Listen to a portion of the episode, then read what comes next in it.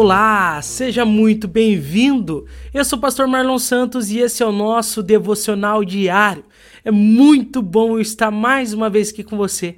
Agora para os últimos capítulos de 1 Samuel, capítulo 28 ao capítulo 31. Se você já é de casa, já sabe o que fazer. Se você está chegando agora, baixa aí nosso plano de leitura na descrição desse episódio e acompanhe a leitura da Bíblia toda conosco até o final desse ano. Então leia do capítulo 28 ao 31 aí hoje, faça a sua leitura com calma, tente entender o que está acontecendo na história, os detalhes, Tente entender o que Deus está falando conosco, com você nesse texto especificamente. E depois de meditar naquilo que você leu, depois de fazer suas próprias anotações, então volta aqui e vamos para nossa devocional. Capítulo 28, então, nós vemos que Deus não fala mais com Saul. E, e Deus não fala nem por meio de profetas, nem por nenhum outro meio que Deus falava com Saul, Deus está falando. É? E o que, que Saul decide? Quando ele percebe que Deus não fala mais com ele, ele toma uma decisão muito ruim. Ele toma a decisão de consultar uma necromante, um médium, ou seja, são pessoas que dizem que conversam com os mortos. Isso era proibido pela lei consultar feiticeiros, médiums, né, necromantes, isso era proibido. E, e Saul decide consultar um médium, alguém que na teoria conversa com os mortos, né? Ele mesmo, meu irmão, ele mesmo te disse, é, a Bíblia diz que ele mesmo retirou todos os médios é, do povo de Israel. É, então você vê que a mulher fala para ele, a própria necromante, a própria médium ali diz, né? Você sabe que Saul expulsou todos os médios e todos os, os que consultam os espíritos dos mortos.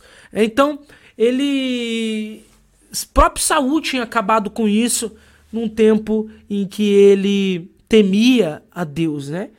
E talvez surja no seu coração a dúvida que surge na, na maioria, no coração da maioria de nós, né?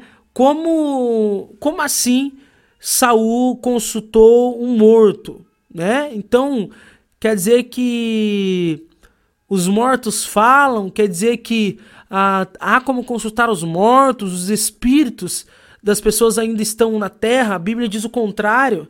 A Bíblia toda ensina que não, que os espíritos não ficam aqui e etc. É, então seria um, uma, uma, uma brecha para o espiritismo, né? Então, como entender isso à luz da palavra de Deus? É óbvio que não era o, o espírito de Samuel, é óbvio que não era Samuel. Os espíritos malignos são espíritos enganadores. É, essa mulher era, era uma enganadora. E, meu irmão, obviamente o demônio não conhece o futuro. É, o futuro somente o Senhor conhece. Porém, o demônio ele é enganador, ele é astuto e nós vamos perceber aqui como essa mulher ela, ela engana Saul. Então, em primeiro lugar, você vê que Saul em nenhum momento vê Samuel. E assim que Saul chega, a mulher pergunta quem é que ele quer invocar. Então ela, ele já diz que é Samuel. Então, quando ela tem a, a suposta visão, ela descreve como Samuel era. Olha, eu vejo um ancião com uma capa. E aí Saul diz: É Samuel. Ele diz, não é a mulher que diz. É, então, ela, é ele que fala para ela quem ele quer invocar. Ela descreve Samuel, Samuel era conhecido, né? E ele diz é ele. E ela que fala. Ele não ouve, ele não vê nada. Saul não ouve, não vê nada. Então, já é algo que nos levanta a orelha. Não, não nos responde ainda nosso questionamento, mas já nos levanta a orelha. Mas a segunda coisa que nos faz levantar a orelha, meu irmão, é que a Bíblia diz que Deus não falava com ele por meio dos profetas. E Samuel era um profeta. E quer dizer então que Samuel, Deus não falava por meio dos profetas. Deus não usava os profetas para falar com o Saul. E Samuel teve uma vida irrepreensível em vida. Então quer dizer que depois de morto, Samuel ia desonrar o Senhor, ia pecar contra Deus, e nem isso. Deus ia usar Samuel para falar. É? Então, será que Samuel está falando da parte de Deus aqui? Um profeta que se recusava a fazer aquilo que, que era contra a vontade do Senhor em vida e repreendia Saul, agora vai entregar uma profecia que Deus não entregou a ninguém. A própria Bíblia diz que Deus não, não, não usava os profetas para falar com Saul, então usou Samuel. Né? Então é algo que nos faz pensar também. E a outra coisa que é tira e queda, e nós percebemos isso, é que os filhos, a Bíblia diz que essa mulher, né, suposto Samuel, diz que Saul e os filhos morrerão na batalha no dia seguinte, né? Na verdade, morrerão no dia seguinte. Primeiro que a batalha não foi no, no dia seguinte, demorou um tempo até a batalha. E segundo lugar, que os filhos não morrem. Alguns filhos morrem, mas ainda é, Isbosete, que é filho de Saul, não morre. Nós vamos ver ele depois em 2 Samuel, capítulo 2, versículo 8. Então, é, os filhos de Saul não morrem naquela batalha. É? Alguns filhos morrem, mas a, essa necromante, essa médium, ela diz que, o, o, que Saul e os filhos morrerão. É? então nós vemos que apenas alguns filhos morrem. O, ainda sobra um filho de Saul é, nessa batalha. Então ela diz que no outro dia os filhos de Saul estariam com ela. É? é, é, estariam com Samuel, né, no, com o suposto Samuel ali. É, diz que seria no dia seguinte, não foi no dia seguinte.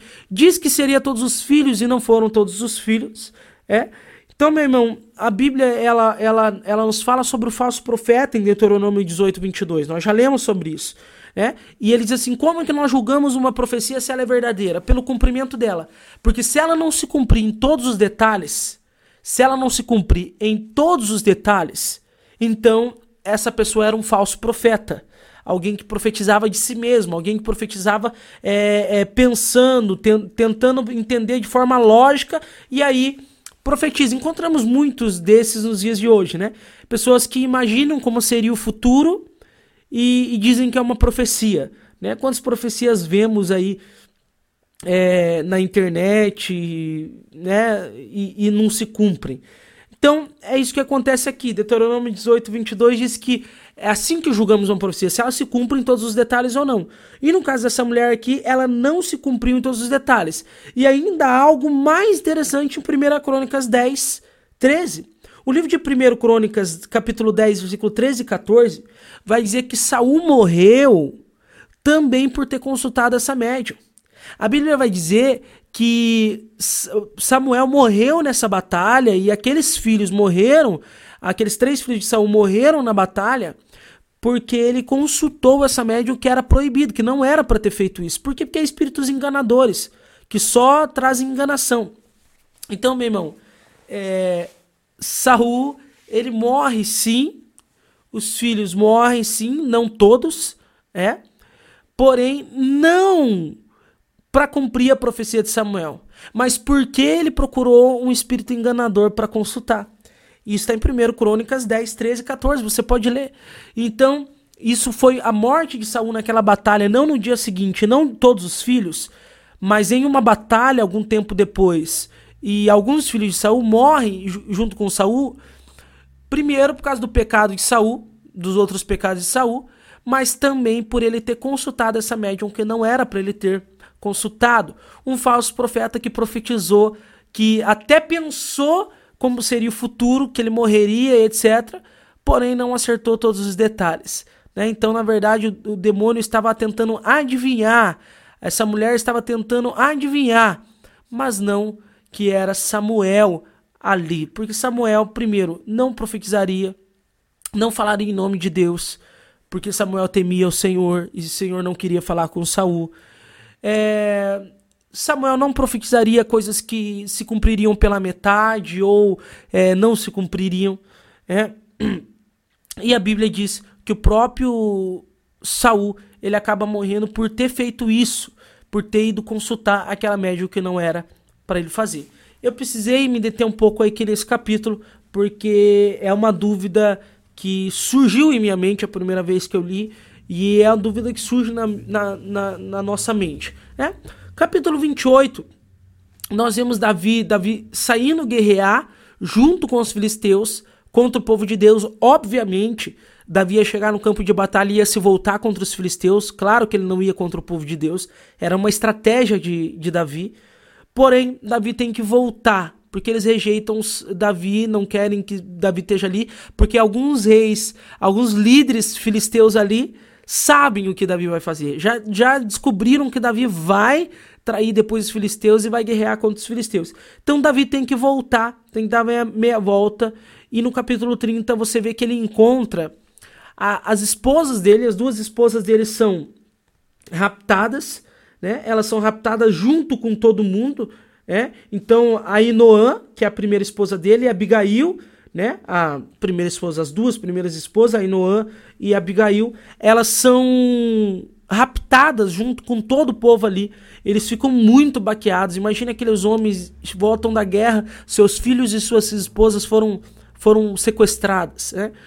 Então Davi acaba. Foi bom para Davi voltar daquela batalha, ser rejeitado naquela batalha foi bom, porque Davi acaba salvando a sua família, você vê ali.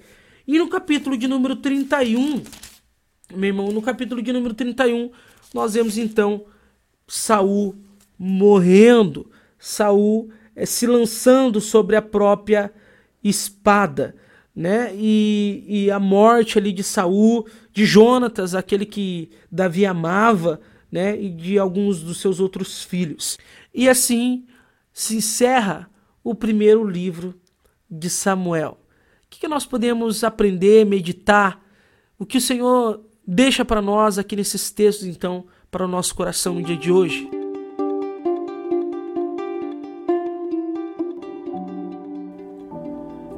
A primeira coisa que Deus ministra ao meu coração ao olhar para esse texto, meu irmão, é que até quando dá errado dá certo.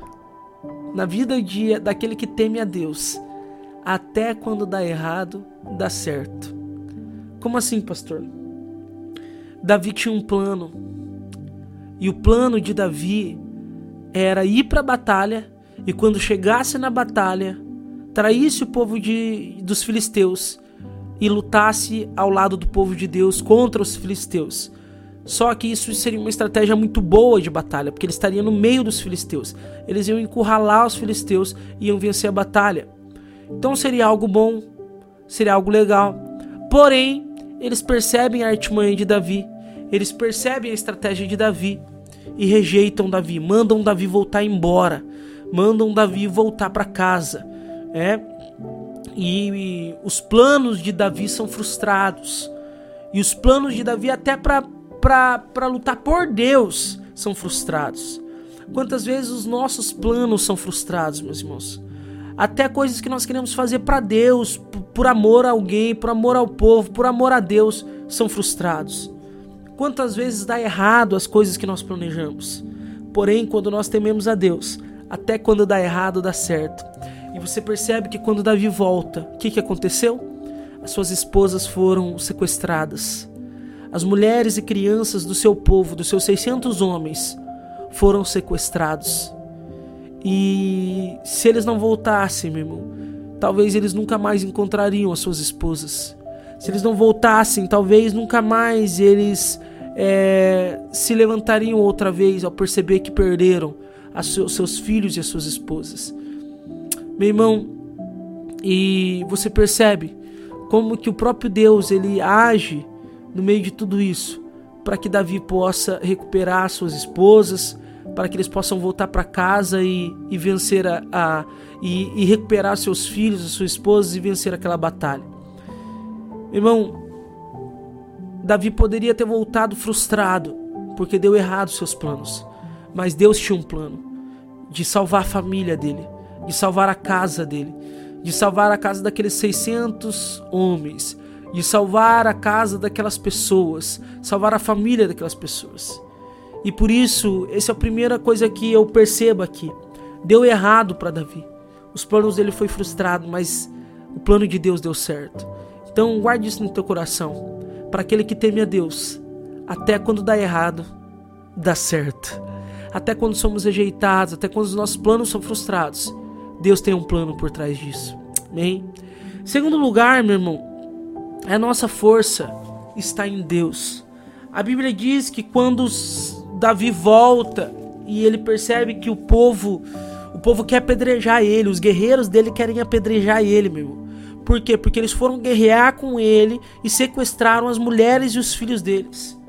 E o povo agora quer apedrejar. Davi fica muito aflito. Muito aflito, versículo 6 do capítulo 30 vai dizer. Porque os homens pensam em apedrejá-lo. Mas a Bíblia diz que Davi encontrou forças no Senhor, seu Deus. Davi encontrou forças no Senhor, seu Deus. Versículo 6 do capítulo 30. Meu irmão, quando passamos por momentos muito difíceis, e até aquele que nos, aqueles que nos amam nos querem mal, quando passamos por frustrações muito grandes, Davi tinha voltado de uma rejeição, ele volta para casa, suas esposas estão sequestradas, os seus valentes, os quais você acreditou, querem lhe apedrejar. Imagine a força de Davi. Depois nós vamos ler nos Salmos como que ele reage aqui nesse momento. Lembre-se quando chegarmos nos Salmos, que os Salmos são esses momentos que Davi registra músicas, canções que ele faz da alma dele quando ele passa por esses momentos. Davi estava muito mal, meu irmão. Davi estava muito fraco muito chateado, muito angustiado, muito depressivo. Porém, a Bíblia diz que Davi encontrou forças no Senhor seu Deus.